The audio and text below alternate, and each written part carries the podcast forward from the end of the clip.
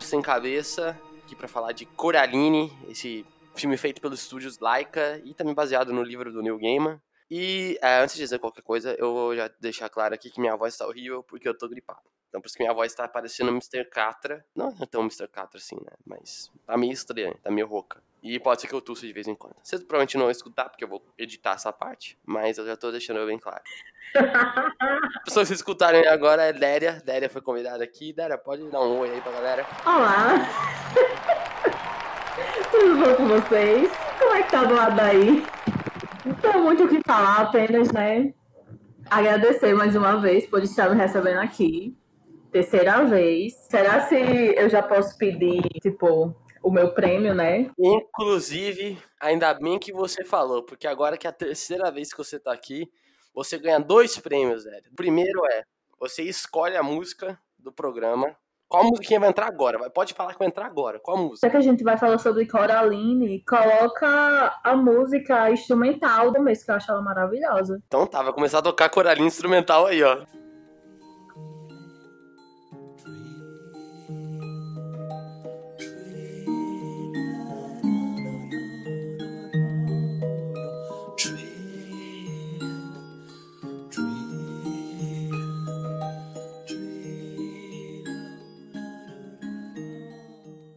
Achando que você ia mandar o El alguma coisa assim. Não, eu não sou esse tipo de pessoa.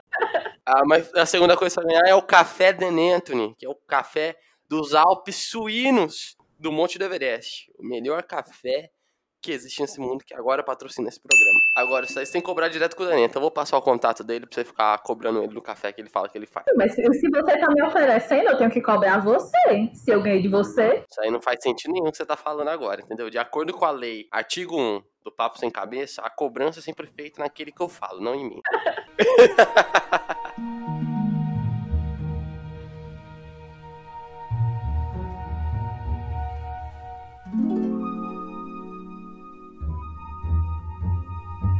Mas enfim, a gente vai vir aqui falar de Coraline. E a gente vai falar do filme, obviamente, né? Porque eu não li o livro, você chegou a ler o livro? Eu não lembro se eu li, mas eu lembro que eu comecei o livro. Mas era bem curtinho, eu acho que eu li, mas eu não lembro de nada. E se eu li, realmente eu apaguei da minha cabeça, assim, de verdade, porque eu puxei, viu, na minha mente e eu não lembro de absolutamente nada do livro. Eu sei algumas coisas por causa de pesquisa que o livro conta, mas não foi por causa de leitura, não. Porém, se vocês gostam de New Game, a gente tem um episódio gravado sobre American God Gods. Então, busca aí na, no Spotify, onde vocês estão escutando, que vocês vão escutar o episódio que a gente gravou de American Gods depois de escutar isso aqui até o final.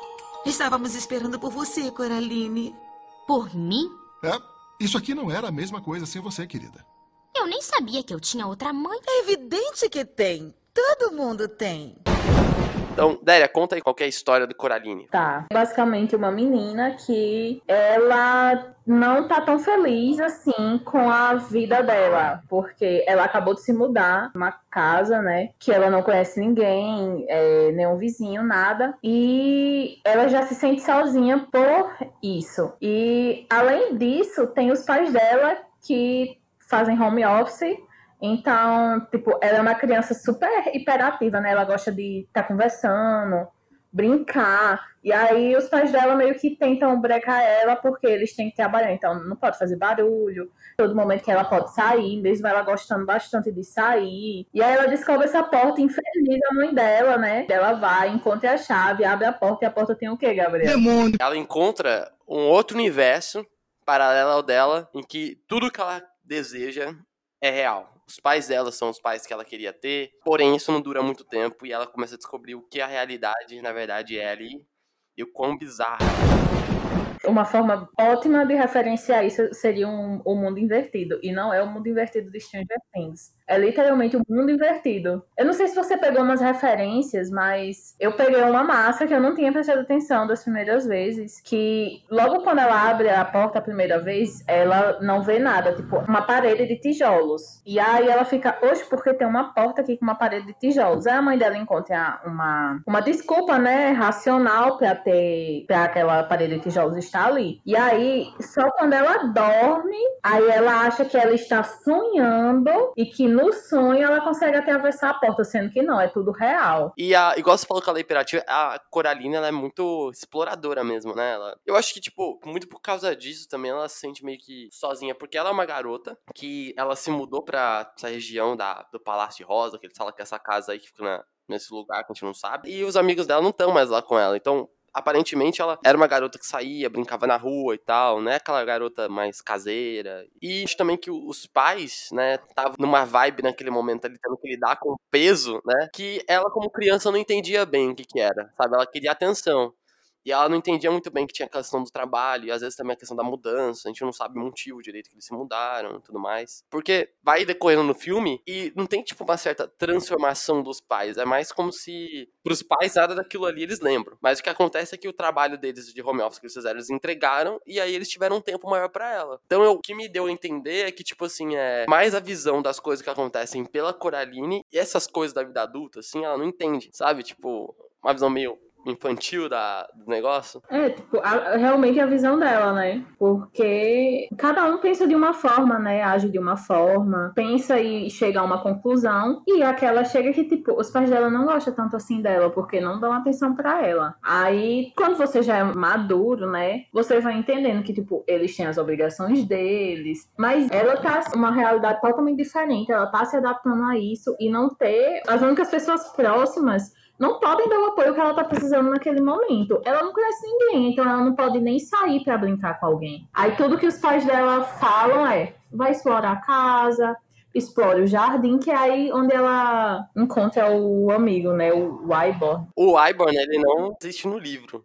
Ele foi criado por causa do filme mesmo. Exatamente, aí colocaram o, o Ibe exatamente para adiantar também a história, porque a história ela se passa tipo passando alguns dias. O livro ele é mais sobre os pensamentos dela, né? Então acabaria que o filme não conseguiria explorar tanto assim essa parte, porque isso é uma diferença da Coraline do filme com do livro, porque no livro ela é mais introspectiva. Então ela não fala, não resmunga tanto com a família, com o pai, com a mãe. Ela molda o pensamento dela ali no que tá acontecendo, e como ela não fala, eles não têm uma conversa, ela sempre vai achando isso que você falou, que eles não gostam dela e tudo mais, vai se tornando o pensamento da cabeça dela. Enquanto no filme, eles colocam o Wyborn e outros personagens para ela falar, para que você possa ter um diálogo, para que possa funcionar a história. E essa mudança eu acho que não é tão drástica assim, mas ela altera uma coisa que eu fiquei pensando, pelo menos quando acabou o filme, que foi o fato que, tipo, igual a referência muito grande que eles têm de Alice nas Pares Maravilhas, né, do Lewis Carroll, eu acho que a Coraline, ele é aquele tipo de filme que você pode se dividir entre aconteceu e não aconteceu, assim. Porque, ao mesmo tempo, ele dá muito a entender que tudo aquilo ali não rolou de verdade, parece um sonho dela. Como ele também parece que aconteceu tudo aquilo ali. Tipo, a parte que ela vai falar com os pais que tem gelo e eles não percebem, tem gelo nas costas dele. Aí você fica, pô, os adultos não percebem isso, mas ao mesmo tempo você fica tipo, mas será que não é uma, uma coisa dela? Você fica pensando,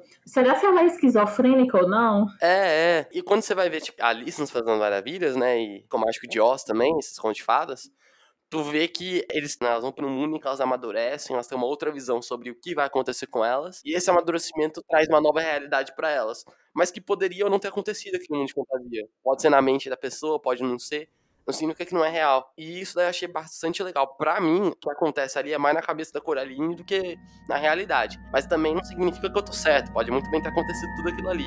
É só o jeito que eu vejo, só.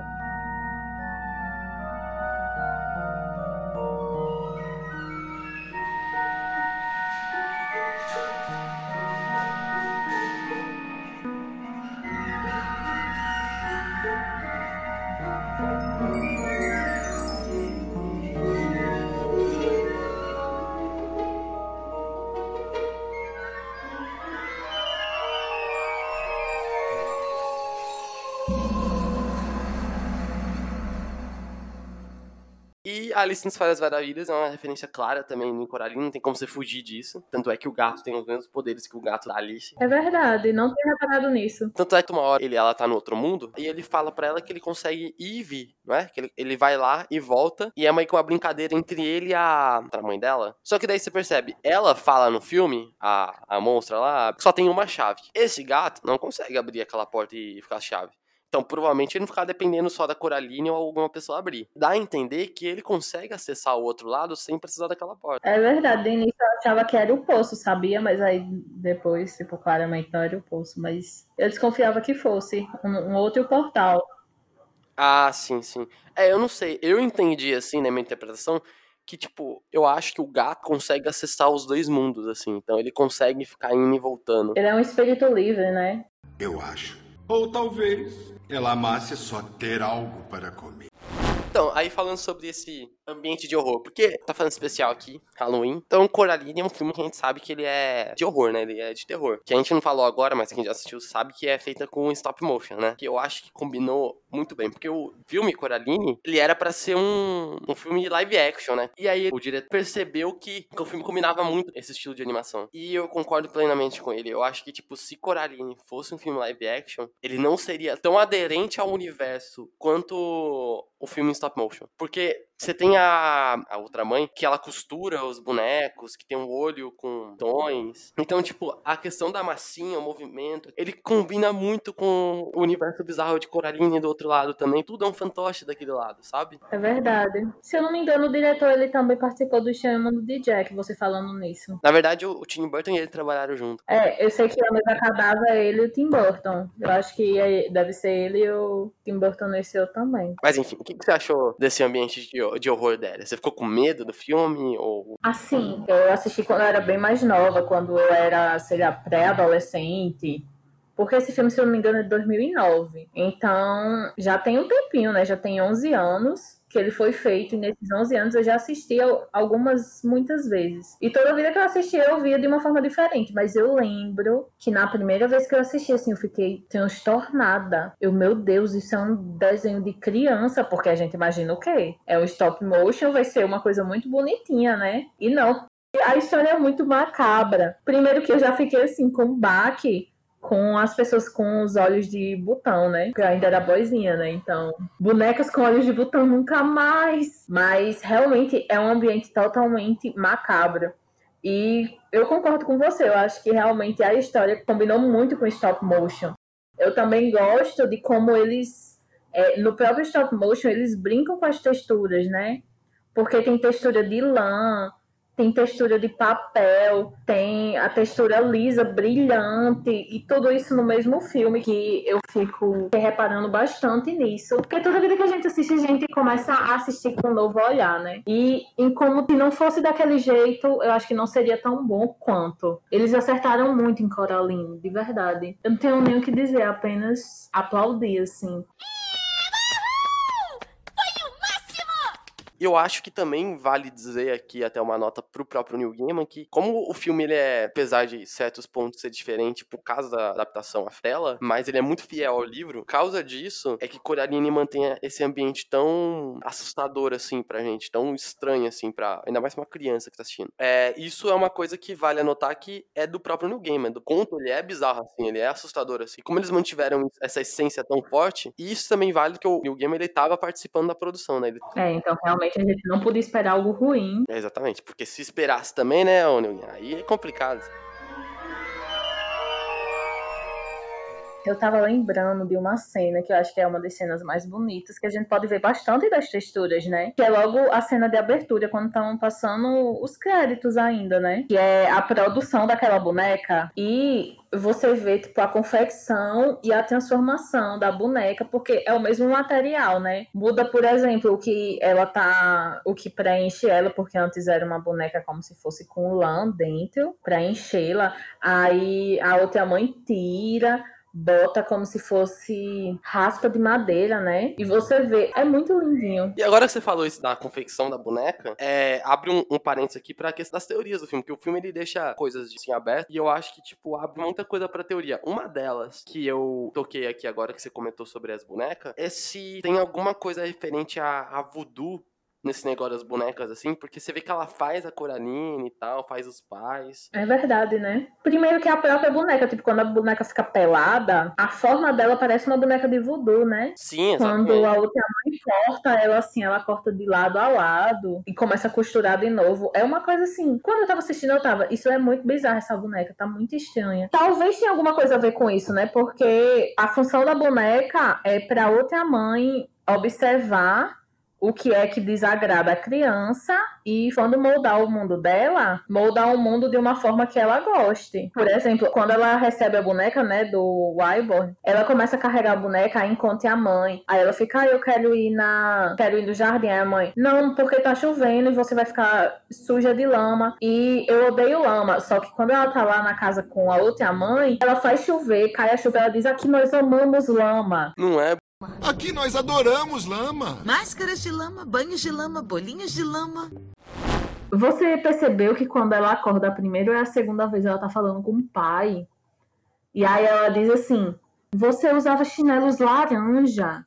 Aí ele, que coisa estranha, porque meu chinelo é azul. Até referenciando, né, cores complementares, pares opostos e mundos opostos, né? Cada detalhe assim, quando ela vai pra aquele mundo e volta, você fica tipo, caralho, que hora que vai foder tudo? Que hora que isso aí vai tudo desabar? Vai mostrando detalhe, porque eu vi a garra e falei, eita porra. Eu- E eu fiquei tipo, isso aí era uma garra ou, ou foi coisa minha? Ou eu estou doido, né? É? Aí depois ela volta, que o cara fala, os ratos falaram pra você não adentrar mais naquele lugar. Só meu Deus do céu, aquela parte. Exatamente, e os ratinhos vão avisando ela. Por exemplo, fosse eu, criancinha, e o rato me falasse isso, eu não entrava mais naquela porra. A mãe própria dela diz assim que é, ele é meio doido, né? Assim, ele é um alcoólatra. Então ela já fica meio que com o pé atrás. Mas tem muito detalhe ali que se a Coraline tivesse pego também, eu não tô falando que tipo, é uma questão dela, né? Mas tô falando que, mano, se você vê os detalhes que eles te entregam, você vê detalhes que às vezes não são nem macabros. Por exemplo, quando. Acho que é a segunda vez que ela volta, e aí o lugar tá fechado. E aí a mãe dela fala que fechou e a chave tava lá em cima. Eu acho que é tipo um sexto sentido de mãe. Você vê que ela já protege a Coraline, que ela não sabe o quê. E ela nem acredita no, no, no outro mundo, mas ela já fala: Ah, pra sua proteção eu achei que seria melhor eu fechar aquele lugar.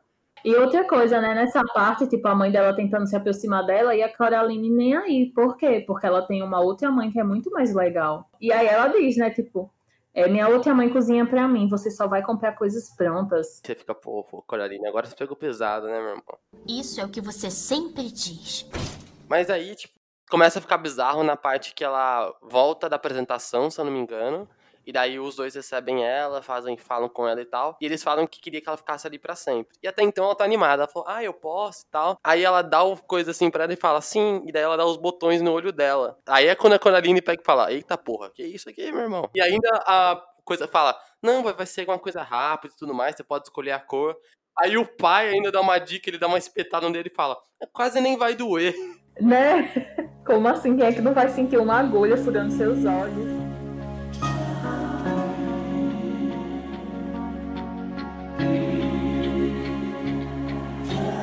E até uma outra coisa, quando você comentou desses negócios dos bonecos, eu falei do voodoo, e eu fiquei pensando, será que realmente as bonecas são só pra ela observar o outro mundo?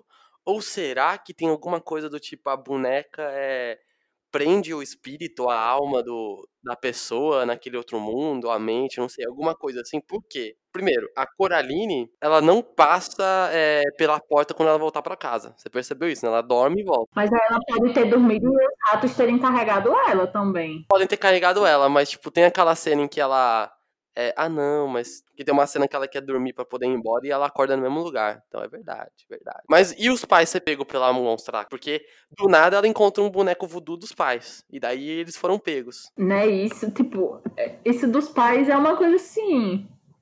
Não entendi até agora, sabe? Como é que ela captura. E outra coisa, é, a mãe dela saiu pra fazer as compras, né? Quando volta, a comida toda está estragada. Então, há quanto tempo a Coraline não ficou no outro mundo pra ela voltar e a comida tá estragada? Exatamente, isso daí é verdade que você falou agora.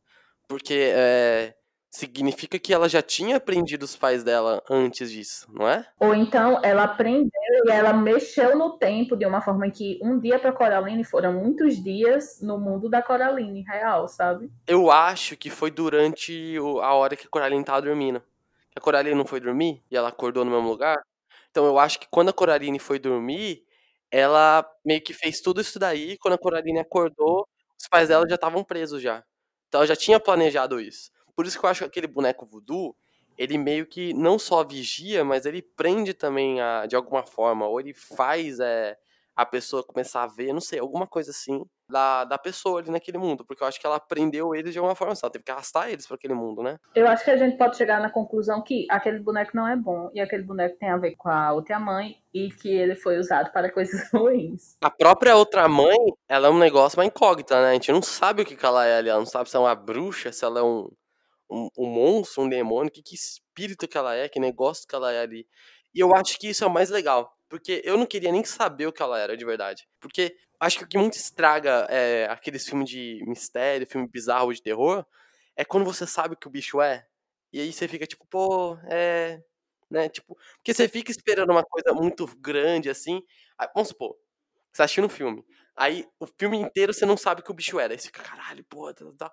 E aí quando você descobre, ah, então ele é um bicho da cultura tal dos Lobadi, que é um demônio que veio de outro mundo, ele quer dominar a Terra por causa disso e aquilo. Aí você fica, é, tá bom. Então, você não saber o que ela é, da onde ela veio, por que, que ela age daquele jeito, e você cria essas teorias que, pra mim, as teorias, igual eu tinha dito, dão mais medo do que o próprio filme. O filme ele é muito bizarro, mas as teorias que você começa a formular na sua cabeça te deixa com muito mais medo. É porque assim, o filme ele não vem do começo. É, o que é o monstro, como é que ele chegou ali, porque ele faz isso. A Coraline já chega ali, tipo, é, já aconteceu isso com três crianças. Mas você não sabe quando começou a acontecer, nem porquê, nem nada. Você só sabe que ela faz porque ela quer pegar as almas, realmente. Pra que ela quer pegar as almas? Que eu pensei aqui. Lembra que a Coraline ela pega as almas dentro do, do universo ali? Quando ela pega todas as almas, tudo desmorona. Tudo acaba desmoronando, né? Vai, vai sumir naquele universo ali. Então eu acho que, tipo, não que mate a outra mãe. Mas eu acho que a outra mãe, ela só tem o poder que ela tem pra criar o universo ali e fazer. Ou dar vida aos bonecos dela. Através da alma das crianças. Pode ser, né? Mas aí acaba que é, ela não conseguiu pegar da Coraline e ela ficou viva, né? Lá por trás da porta. E aí a Coraline meio que a, foge dela, e aí chegam os meninos, né, e dizem, Ei, ó, ela ainda tá atrás de você, é, ela ainda tá atrás da chave, porque só existe uma chave. E outra, se eu não me engano, as duas mãos passaram, só uma passa pela porta e vai pro mundo da Coraline, e essa outra é a mão. As duas mãos passaram, não foi só uma que caiu naquele lado, não. Não, então as duas mãos, não? Ou eu estou doida? Pra mim, no filme, caiu uma mão só quando ela corta, e daí é essa mão que vai atrás dela. Vou pesquisar quantas mãos na outra.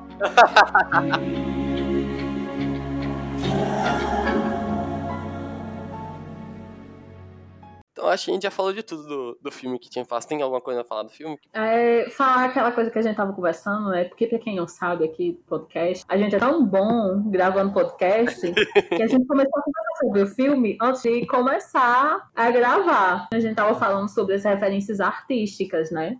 Sim, sim, sim. que o Gabriel ele percebeu né a, o nascimento de Vênus do Botticelli que é aquela mulher com cabelos longos cobrindo suas partes e tem anjos e, e aí tem uma referência né que a própria apresentação tipo cada uma irmã é como se ela tivesse um quadro a gente tava até debatendo, tipo, se o da senhorita Spink, porque são senhoritas, viu? Se o da senhorita Spink era um quadro ou não. Eu acho que era também, porque seria até um pouco contraditório botar só uma referenciando um quadro e a outra não. Eu acho que tem alguém seguindo você. É a nossa nova vizinha, Miriam. Caroline. E aí, no fim também, né? Quando a Coraline chega, eu acho que é no segundo dia, ela faz um acordo. A outra mãe deixaria ela sair se ela encontrasse os três olhos dessas crianças. Enfim, ela consegue sair, consegue fugir. Tem essa cena aí da, de uma mão, duas mãos, que chamamos de um impasse. É isso mesmo. E aí ela vai dormir. E ela bota esses três olhos das crianças embaixo do travesseiro dela e vai dormir, linda e bela. Pois a bicha não sonha a alma dos meninos. E as almas dos meninos tipo, é como se elas estivessem dentro de A Noite Estrelada de Van Gogh. Toda a estética, assim, do céu é o céu estrelado, totalmente igual à Noite Estrelada de Van Gogh, né? Só altera a cor da, do amarelo, que é um mais laranjado, né? Por causa da, da alma das crianças e tal. Sim. Na verdade, eles mudam um pouquinho a, a tonalidade do azul também e tal, mas eu acho que é porque, né? Eles têm que adaptar a questão da, da animação. Eles botaram essa bem mais discreta, porque enquanto nas outras eles colocaram fundo, que era realmente a obra que existe, né? E colocavam só elas como se fossem um personagem da obra. Na Noite Estrelada, não. Eles botaram assim de uma forma meio que se misturando ao ambiente, né? Sei lá, as crianças indo pro céu realmente fosse aquele céu. É, é verdade. Tipo, acho que é o, o lugar que eles se encontraram ali, né? E esse negócio do Van Gogh tem várias obras aí, dizendo coisas nesse estilo. Tem uma animação que foi feita também no estilo total Van Gogh, que era uma animação cheia daquelas linhas que se entrelaçam lá. Era alguma coisa com Amor Van Gogh que chama. E daí era, era uma história que toda a arte era nesse estilo, toda a animação era nesse estilo. Não, não era animação, não. É... Era um filme mesmo, um filme que foi gravado e eles fizeram quadros pintando por cima cada frame. Ah, então eles, eles rotoscopiaram o, o frame de cada filme. Por isso que demorou tanto. Foi, ele, ele foi indicado ao Oscar, se não me engano. Realmente é um trabalho excelente aí. É um ótimo filme, viu, pessoal? Já fica aí a dica. Depois de Coraline, vocês podem assistir com Amor Van Gogh. Tem tudo a ver, vai naquela mesma linha.